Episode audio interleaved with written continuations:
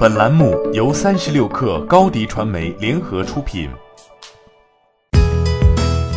本文来自三十六氪作者蛋钟馗。近日，格力电器赚足了眼球，大股东变动、三季度盈利降速，还有删除电信业务。十月三十号晚，格力电器披露了一份公司章程修订案，在此次格力电器拟修订的公司章程中，经营范围删除了经营电信业务及增值电信业务。有言论称，格力手机梦碎，将退出手机市场。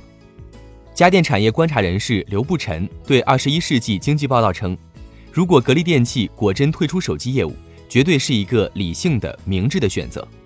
外界猜测，这或许与亚洲最大的投资机构之一高瓴资本的加入有关，后者是格力电器新加入的大股东。据界面新闻披露。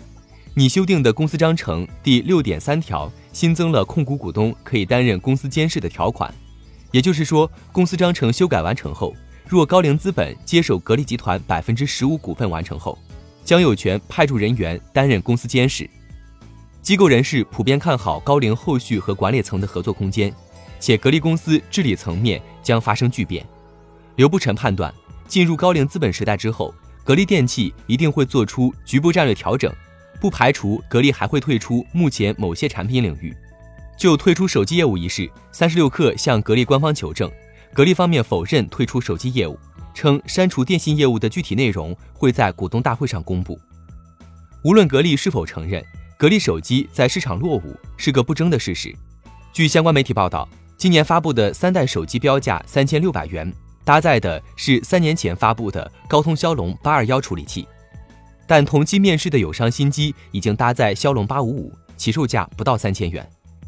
上新当月，格力官网上显示的手机销量仅十六台。不过，无论数据如何惨淡，格力曾经一度都初心不改。迄今为止，格力电器也从未对外发布过格力手机的具体销售数据，甚至连生产线也是神秘的。二零一二年，董明珠担任董事长以来，空调霸主格力电器便开始推进多元化进程。